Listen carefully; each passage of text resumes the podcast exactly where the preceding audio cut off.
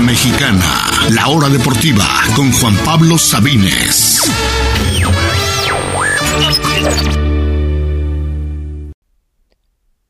Bienvenidos, bienvenidos sean todos a la hora deportiva en este lunes 12 de abril. Les habla Juan Pablo Sabines. Están escuchando la hora deportiva que tenemos el día de hoy, un programa bastante futbolero. Hablaremos de la jornada 14 del fútbol mexicano, sobre todo de los duelos entre Cruz Azul y Chivas, América sobre Tigres y el resto de la jornada. ¿Cómo sería la liguilla en este momento? Ya solamente nos faltan tres jornadas, los partidos que quedan pendientes. Vamos a hablar largo y tendido sobre la jornada 14 del fútbol mexicano de este clausura 2021. Hablaremos también de lo que pasó el fin de semana en el fútbol europeo. Gana el Real Madrid el clásico, Liverpool por fin gana en casa, en todo este año no lo había hecho. Vamos a hablar de todo ello aquí en la hora deportiva, de todo el fútbol europeo en Alemania, en España, en Inglaterra, en Italia, también el Inter cerca del título, lo hablaremos aquí en unos minutos. Y hablaremos de un poquito sobre LeBron James y los Lakers y por qué creo que a pesar de que son quinto lugar en el oeste eh, en este momento, van, son el candidato número uno para ser no solo campeón del oeste, campeón de toda la NBA a mi parecer. Les voy a dar mis razones aquí en unos minutitos. Así que acompáñenos a través de Radio Chapultepec 560 AM en la Ciudad de México. Les recuerdo que Radio Chapultepec lo pueden escuchar desde radiochapultepec.mx. La programación completa y mucha otra información sobre cada programa y la historia de esta emisora ahí en radiochapultepec.mx. Está también en tunin o tunin.com Busquen Radio Chapultepec en cualquier parte del mundo y de manera gratuita pueden escuchar este programa. También estamos en Estéreo Joya 102.1 FM en Córdoba, Veracruz. Y amigas y amigos, estamos en Spotify, en Google Podcast, en Apple Podcast, en Breaker, donde sea que escuche sus podcasts. Subimos algunas secciones de la hora deportiva, los invitamos ahí a escucharnos, a seguirnos. Eh, solamente subimos algunas secciones, los invitamos a que eh, nos se suscriban, a que nos dejen buenas reseñas y todo para que más gente nos encuentre en su plataforma de podcast favorita. Demos inicio al programa de hoy, tenemos mucho que hablar. Quiero hablar ahora sí largo y tendido del fútbol mexicano. Hoy hubo dos partidos importantes el fin de semana. Quiero comenzar con el de Cruz Azul frente al Guadalajara. No es un clásico, pero sí es un partido apasionante entre dos equipos que definitivamente no se quieren, pero que llegaban de una, eh, en una forma totalmente totalmente distinta. Las Chivas, 20 puntos debajo de Cruz Azul, llegaban a este partido en la cancha del Azteca, con mucha presión sobre Bucetich y sobre la plantilla. Yo lo dijimos aquí desde el inicio de la era Bucetich, allá en julio, agosto pasado, que los fanáticos del Guadalajara no esperaran que las Chivas iban a jugar espectacular, que iban a irse al frente, que iban a golear. Nunca han sido así los equipos de Bucetich. Ni él es el rey Midas porque todo lo que toca lo convierte en oro. Eh, o por lo menos así ha pasado en varios casos. Ha sido campeón del fútbol mexicano con León, con Pachuca, con Monterrey, por supuesto. Llevó a Querétaro a la final por única vez en su historia.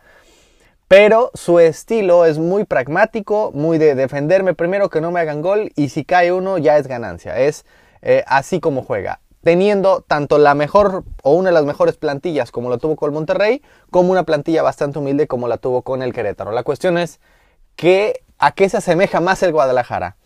La plantilla realmente no le da para ser bicampeón como con el Monterrey, ni tampoco podemos decir que sea un Querétaro que esté contento con llegar de vez en cuando a la liguilla. Entiendo el estilo de Bucetich, pero también entiendo por supuesto el enojo de la afición del Guadalajara de eh, pedir que su equipo juegue de una forma distinta. Vaya, si ya te estás jugando la vida, si ya estás fuera del repechaje, ya qué más puedes perder eh, si intentas cambiar algo. La mala es que Bucetich intentó cambiar, pero más defensivo todavía. Claro, se mete a casa del superlíder, 11 victorias seguidas este, hasta ese momento. Se puede entender un poco que Chivas si quiera ser más mesurado, pero realmente eh, entiendo más que nada a la afición que espera mucho más de su equipo. No tanto que ganen o que pierdan, eso es cuestiones del partido, es la forma en la que sales a jugar, lo que propones, la, la propia alineación te dice mucho sobre lo que pretende el técnico de su equipo.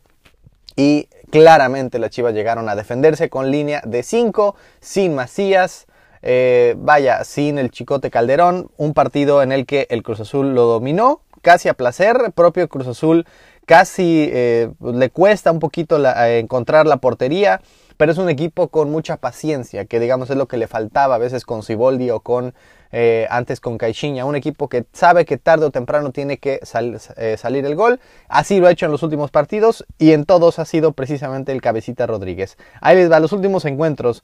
Lo, lo ganó ante Chivas 1-0 con gol de cabecita Rodríguez, la semana anterior lo ganó ante Juárez 1-0 con gol de Cabecita Rodríguez en los últimos minutos.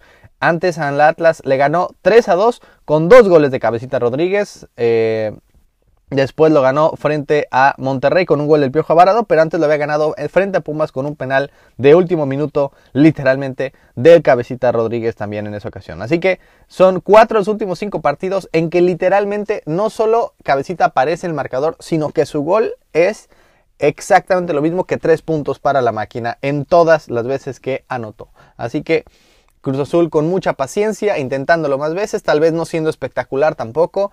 Eh, vaya, ahorita Cruz Azul y América, ya hablaremos de ese duelo un poquito más adelante, pero están jugando, eh, están ganando y ganando y ganando y ganando 12 victorias consecutivas para Cruz Azul, 7 para el América y aún así todavía quedan inconformes dentro de su afición, que es que no goleamos o es que eh, nos pudieron haber empatado, vaya, eh, disfruten este momento. Podrán decir, es que sin, sin, un campeonato nada de esto vale. Sí, por supuesto. Y solo uno lo va a conseguir a lo mucho, si no es que ninguno de los dos. Pero eso falta, falta hasta mayo, finales de mayo, que una hipotética final entre estos dos equipos, si es que algún Monterrey o León no se mete en el camino. Hasta entonces, preocúpense por eso. Ahorita, lo que deben hacer en la temporada regular, fanáticos de Cruz Azul, fanáticos de la América, es disfrutar lo que está haciendo su equipo, ganando y ganando jornada tras jornada, dominando el campeonato a placer y con el partidazo que tenemos eh, este fin de semana que podría definir no muchas cosas, por supuesto que se busca la historia para Cruz Azul y el América rebasar a Cruz Azul y otra vez ser el aguafiestas pero en realidad, digamos, en una hipotética final entre estos dos equipos, entre Cruz Azul y América, ni siquiera se sabe si habría eh, público en, el Azteca y si es que lo hay no habría ninguna ventaja para ninguno de los dos. Es más bien por el orgullo, por la historia, por el superliderato. Así que en este momento disfruten a fanáticos del Cruz Azul. Si no están goleando, bueno, 12 victorias seguidas no se había visto más que una ocasión en la historia del fútbol mexicano. Y el América también ya está en su mejor racha histórica. El América nunca había llegado a ocho victorias seguidas en todas las competencias, incluyendo el partido semana de la semana pasada ante el Olimpia. Ya son ocho seguidas, la mayor racha histórica del América. Así que nada más y nada menos que Cruz Azul va a llegar con su mejor racha histórica del fútbol mexicano, empatada con el León y buscando esa victoria 13. Y el América con ya la mayor racha de victorias en toda competencia en su historia de más de 100 años. Así que disfruten fanático de Cruz y del América este momento. Y regresando al partido eh, del fin de semana frente a Chivas, simplemente el Guadalajara se metió atrás, intentó hacer cambios eh, ya en el segundo tiempo, realmente no le beneficiaron, no le eh, ayudaron en nada. Y al respecto, Bucetich dijo al final del partido, vamos a escuchar sus declaraciones y después las comentamos muy rápidamente antes de pasar el resto de la jornada. Escuchemos a Bucetich tras la derrota del Guadalajara frente a Cruz Azul, eh, que los tiene en este momento fuera de toda posibilidad, ni siquiera de repechaje. Escuchemos a Bucetich. sin duda alguna creo que ha sido una campaña mala, sí, esto no, no lo hemos dejado de decir constantemente, no han sido los resultados que hubiéramos querido, hemos buscado las formas y las variantes para poder encontrar eh, un grupo que en un momento dado pueda ser más responsable en el sentido de poder obtener esos resultados, sin embargo no se ha dado. Eh, en relación a esto, pues la, la, situación de nosotros como técnicos siempre, como hemos hablado, las maletas están ahí. Eso ya es eh, que se tome la decisión por parte de la directiva, si creen que el trabajo o no de nosotros este, les puede servir. Ahí están las palabras de Víctor Manuel Bucetich. No sé ustedes, yo lo noté un poquito como resignado de que si aquí termina mi chamba, pues ni modos. Eh, alguien en el que alguien que tendría su trabajo más seguro no diría esas palabras de que mis maletas están hechas y que ellos decidan. Pero de que necesita un cambio el Guadalajara lo necesita. Eh, Bucetich si bien no es un técnico ofensivo, por lo menos es un técnico ganador y no lo está haciendo con el Guadalajara. Peláez normalmente tiene resultados sumamente rápido al primer, segundo, tercer torneo. Y si después de todos, este, todos estos torneos unas semifinales es suficiente para el Guadalajara, pues tendrán que definir el proyecto de Peláez. Yo creo que sería un error tanto correr a Peláez como a Bucetich, pero por lo menos una llamada de atención y simple y sencillamente un cambio de plantilla también es, es importante porque no tiene estabilidad del equipo. Era Toño Rodríguez el portero, luego Diños hizo la titularidad. Yo pensé y muchos pensamos que ya se le iba a quedar y después que siempre no. Está Toño Rodríguez de regreso, eh, que realmente no lo hizo mal el sábado. Eh, adelante Macías es claramente tu mejor delantero y no lo pone eh, casi nunca o la mitad de las veces. la línea de 5 no le gusta a nadie. Vaya, mucho, mucho que trabajar del Guadalajara. Ahora pasemos, amigas y amigos, al otro partido importante del fin de semana, al de América frente a Tigres. En Tigres frente a América, ya con gente en el volcán por primera vez desde marzo del año pasado. Para ver a este eh, autonombrado nuevo clásico del fútbol mexicano. Para mí no es un clásico, pero por supuesto que es una rivalidad ya fuerte, eh, hecha en los últimos años. Y es un partido simple y sencillamente distinto para cada equipo y que ninguno de los dos se quiere. Pero la realidad es que los Tigres, por más que el Tuca diga que no es crisis, sí están en una pequeña crisis. Eh, hoy por hoy Tigres le alcanzaría eh, apenas si es que logra ganar los últimos partidos para meterse en el repechaje, probablemente de visitante. Eh, vaya, no está Tigres para hacer mucho este torneo. Lleva siete años consecutivos entrando a liguilla. 2014, clausura 2014 fue el último que no se metió a la liguilla si es que para mí la liguilla es no el repechaje, sino si te metes a cuarto de final en liguilla, probablemente se termine metiendo Tigres, pero a diferencia de otros torneos, no va a ser candidato, no va a ser realmente el equipo que se esperaba, sobre todo con esa plantilla. No ha sido tampoco el mejor torneo de André Pierre. Eh, realmente muy pocos goles en el torneo, la mayoría de penal.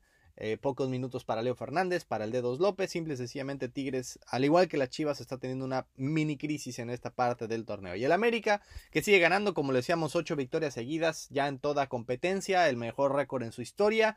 Y en la Liga MX, eh, vaya, desde aquel partido que ganó el Atlas en la mesa, pero que el América había vencido al Atlas en el Estadio Jalisco, las Águilas llevan ya 10, eh, serían ya 10 victorias consecutivas de parte del América en este punto, que es por supuesto una racha espectacular y que los hubiera puesto como superlíderes. No lo son por cuestiones del reglamento, pero en la cancha han ganado 10 partidos de manera consecutiva, 11 si sumamos el de Olimpia. Así que también está siendo un gran torneo de las Águilas del América y eso que no estuvo Henry Martín, reaparece Roger Martínez, es el el héroe eh, con un par de goles muy buenos. Eh, de gran calidad, uno al principio apenas a los 5 minutos del partido y otro ya en los minutos eh, finales, como a 20 minutos del final. Simple y sencillamente Roger Martínez y Pedro Aquino que metió un golazo. Hubo varios grandes goles este fin de semana, pero el de Pedro Aquino fue mi favorito. Gana el América con total justicia frente a unos Tigres que ya perdieron la cabeza al final. Una expulsión de Carlos Salcedo que bueno ya te da una jugada así por partido. O regala un gol o una jugada eh, o regala un penal o simplemente se hace expulsar. Es de eh, tiro por viaje con Carlos Salcedo y después una entrada criminal, criminal realmente de Rafael Carioca, pudo haber quebrado al español Fidalgo.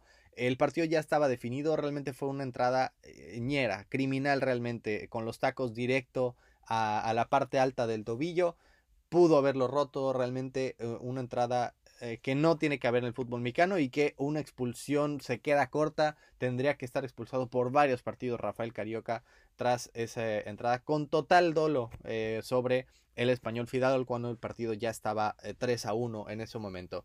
Gana el América 3 a 1 frente a unos Tigres que realmente ni las manos metieron. Poco pudo hacer Guiñac, poco pudieron hacer ahí los de adelante. El gol vino tras un doble centro eh, de parte de Diego Reyes, canterano americanista. Poco más realmente de los Tigres. Por ahí esos minutitos justamente estaba cerca de empatarlo, pero eh, con el gol después de eh, de Roger Martínez, simple y sencillamente la cosa se puso, se finalizó, se finiquitó, muchas cosas positivas para América, el regreso a Roger de este gran nivel, el regreso también al titularidad de Bruno Valdés, va a haber una pelea ahí por, el, por el puesto titular entre eh, Bruno Valdés y por supuesto, eh, perdón, entre Henry Martín y Roger Martínez. Y al respecto, un último comentario, Solari, a Solari le preguntaron si él era el responsable por este, eh, nuevo aire que está tomando Roger Martínez y fácilmente pudo habérselo adjudicado, pero dijo, no, yo no tengo nada que ver, es cuestión solo del jugador, que me parece excelente. O sea, es un jugador que estuvo en la selección argentina, jugó mundial, estuvo en el Real Madrid, dirigió al Real Madrid, está con esta gran racha en apenas su primer torneo y mantiene la sencillez. Me pareció perfecto el comentario de Solari. La otra cara de la moneda es el Tuca Ferretti, que pues vaya, no le ha ido nada bien en este lo que va de este año, con todo y su operación y las muletas eh, que ha tenido que usar, se ve enojado todo el tiempo y ahora eh, escuchemos las palabras que dijo tras esta derrota en el Volcán 3 a 1 frente al América. Escuchemos a Ricardo el Tuca Ferretti.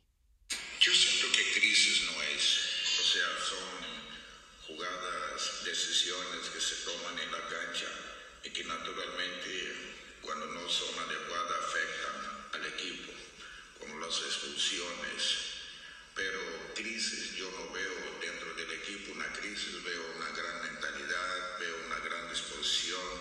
las ganas de querer hacer las cosas bien, siento que de repente hasta deja de hacer más para hacer de más por este afán de querer dar al equipo pues una solución individual. Y yo creo que gran parte de lo que nosotros logramos es cuando las decisiones que tomamos es en base a lo colectivo. Ahí están las palabras del Tuca Ferretti. Eh, tras, la, tras el partido entre Tigres y América, la derrota 3 a 1 con dos expulsados de los Tigres. Dice que no es crisis. Yo no lo sé, Rick, realmente. Así que eh, América y Cruz Azul están en la parte alta. El sábado se enfrentan el clásico joven en el Azteca. Por supuesto, el partido no solo de la jornada, sino del torneo. Honestamente, creo que últimamente los Cruz Azul contra América son partidos eh, de más importancia que el Clásico Nacional. América Chivas sí se enfrentaron hace poco en liguilla, pero Cruz Azul y América se han enfrentado en finales. Eh, siempre están en, los últimos años en la parte alta de la tabla. Han tenido goleadas del uno al otro. Claro, de vez en cuando nos, nos regalan un 0 a 0 espantoso, pero creo que el morbo y la expectativa que tiene este partido de temporada regular va a ser altísimo, altísimo por todo lo que implica, que ya lo estaremos hablando más adelante en la semana, porque tenemos todavía que hablar del resto de partidos. Hablemos de Pumas, que por fin ganó eh, el Club Universidad. Despierta en los últimos segundos, el, así como la semana pasada que frente al Pachuca lo logra empatar de manera milagrosa en los últimos dos, eh, en los últimos minutos del partido, ya en tiempo de compensación, como el que el partido que lo gana frente a San Luis de manera totalmente injusta, tres goles anulados, mal anulados para el San Luis, y ayer eh, frente, perdón, el viernes pasado frente al Necaxa, el Necaxa dominó, el Necaxa fue mucho más ofensivo, estuvo cerca de, de eh, de ganar el partido, por lo menos de irse adelante. Talavera otra vez la figura del Club Universidad y después viene un golazo también casi de la talla del de Pedro Aquino, no sé si sea el mejor de la semana, pero está cerca, el de Juan Pablo Vigón, tras un taconcito de dinero, lo deja solito para que mm, fusile al portero necaxista Edgar Hernández eh, desde fuera del área, también en los últimos 10 minutos del partido, lo gana Pumas con muy poquito, aguantando, gracias a Talavera y gracias a una gran jugada individual, pero Uf, cómo le cuesta a los Pumas sacar esa clase de partidos y qué suerte ha tenido. a Pumas le ha perjudicado y le ha beneficiado el, arbitraje en todo el torneo y ha sacado este tipo de partidos así de la manga, así como justamente el torneo pasado. Por lo menos ya son cuatro sin perder para Club Universidad y están ahí buscando todavía meterse a la liguilla, eh, o por lo menos al repechaje. Toluca está en caída libre. Monterrey llevaba eh, prácticamente 10 años, si no recuerdo mal, sin ganar un solo partido, casi 10 años sin ganar un partido en la bombonera. Se meten y no solamente les ganan, sino que les dan un baile, le pasan por encima al Toluca. El Toluca que está en esa pequeña crisis que eh, después de que fuera superlíder tras la jornada 6, solamente ha ganado un partido desde entonces, en los próximos 8 Solamente uno de ocho ha ganado, ya cayó hasta la posición 8 y me parece que va a seguir cayendo el Deportivo Toluca. Lo gana el Monterrey 2 a 1, pero el marcador es más cerrado de lo que realmente fue. El Monterrey dominó a placer. Eh, un gran gol de Sebastián Vegas. También de los goles de la semana, solo que el Toluca le dio toda la facilidad, todo el tiempo y el espacio para que tirara y, e hiciera un golazo. Eh, después Maxi Mesa también hace un gran gol. Monterrey se cansó de fallar, dominó. Eh, le hizo un baile realmente al Toluca en la bombonera y lo gana con total justicia 2 a 1 Monterrey con un partido pendiente ya ahí en tercer lugar eh, de la tabla también en gran gran nivel. El resto de la jornada hablemos muy muy rápido. El partido, el mejor partido resultó ser Tijuana Mazatlán. Tijuana lo estaba ganando 2 a 0 muy temprano en el partido dominando por completo la primera mitad hasta el minuto 40, donde viene una jugada en el que Loroña, no Noroña, no nada que ver con ese licenciado, Loroña se equivoca primero al empujar a Aristeguieta, le regala un penal al Mazatlán donde estaban muertos, termina 2 a 1 el primer tiempo, apenas a los 10, 15 minutos de la segunda parte, otra vez el mismo Loroña, sobre otra vez Aristeguieta, lo vuelve a empujar dentro del área, nadie le avisó que los empujones dentro del área eran penales, cometió dos casi de la misma forma en un lapso de 20 minutos sobre el mismo jugador además y las dos veces convirtió Camilo Zambezzo, le regaló Loroña el empate al Mazatlán y después viene Michael Rangel al minuto 91 con un gol que le da la vuelta, un gran cabezazo eh, para que Mazatlán le pegara, le diera la vuelta a Tijuana, lo estaba perdiendo 2-0 y tras dos penales y ese gol de último minuto lo gana 3-2 y se mete en puestos de repechaje, gran partido. Querétaro le pega al Santos en casa, eh, gol muy tempranero a los 5 minutos de Gonzalo Montes y el Santos está ahí tambaleándose. Eh, otro de los grandes partidos de la jornada, el León vence al Atlas, ya despertó la fiera, 4 victorias seguidas de parte de los actuales campeones. El Atlas le, anularon dos goles, bien anulados, pero habrá quien se queje. Para mí, bien anulados. La polémica es que es eh, el árbitro era Santander, el chiva más chiva de todo Chivalandia. Este, el Atlas eh, le anulan un gol de, eh, de Caraglio, que estaba en fuera de lugar, después otro por una mano. Él lo mete gol Saldívar, que precisamente frente a León en el torneo pasado se lesionó muy feo, un poco emotivo ese gol, hasta lloró. Eh, al final, al fin y al cabo, realmente no hubo mucho que hacer por parte del Atlas. El León ya despertó, está poco a poco recuperando su nivel, metiendo miedo.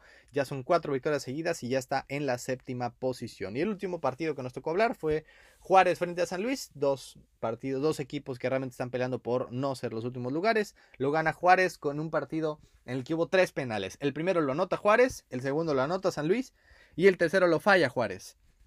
Al final gana 2 a 1 y San Luis es el último, eh, eh, está entre los últimos lugares del fútbol mexicano. Vámonos a revisar la tabla más o menos eh, rápido. Como le decíamos, Cruz Azul América, ya ambos matemáticamente en puestos de liguilla, 36 y 34 puntos respectivamente. Ambos pueden todavía alcanzar el récord histórico de torneos cortos, que es de 42 puntos. Podrían todavía alcanzarlo si logran ganar el resto de sus partidos. Claro, solamente uno de ellos, porque se enfrentan el sábado en el Clásico Joven. Monterrey con un partido pendiente. Todavía en 10 días estará enfrentando a las Chivas en tercer lugar con 25 puntos. Monterrey también está eh, casi casi ya dentro de los cuatro primeros. Santos en cuarto lugar, pero eh, cada vez se aleja más de ese, de ese puesto, cada vez se ve más complicado que lo pueda mantener. Atlas viene en quinto lugar con 21. Después el Puebla con 20 puntos con un partido pendiente. El León está subiendo poco a poco. Estaba fuera de la liguilla hace cuatro jornadas, fuera del repechaje. Hoy está a dos puntitos de estar entre los primeros cuatro y avanzar directo a cuartos de final. Increíble lo de los Esmeraldas. Toluca sigue cayendo con 19 puntos. Querétaro es noveno. Mazatlán es décimo, me encanta ver ese tipo de equipos aquí en repechaje. Tijuana es el 11 y los Pumas estarán metiéndose en el lugar 12, así con las uñas. Estarían quedando fuera hoy por hoy Tigres, Pachuca, ambos con un partido pendiente, Chivas también partido pendiente, San Luis, Juárez y Necaxa. Hoy termina la jornada 14 con el duelo entre Pachuca y Puebla a las 9 de la noche. El miércoles el partido pendiente entre Juárez y Tigres. Pero fuera de ello, ya son 14 jornadas completas. Nada más rápido. ¿Cómo estaría el repechaje al día de hoy? Antes de irnos una pausa, estarán jugando Atlas frente a Pumas, Puebla, Tijuana, León, Mazatlán y Toluca frente a Querétaro. Los primeros cuatro serían Cruz Azul, América, Monterrey y Santos. Vamos a una pausa y regresamos aquí a la hora deportiva.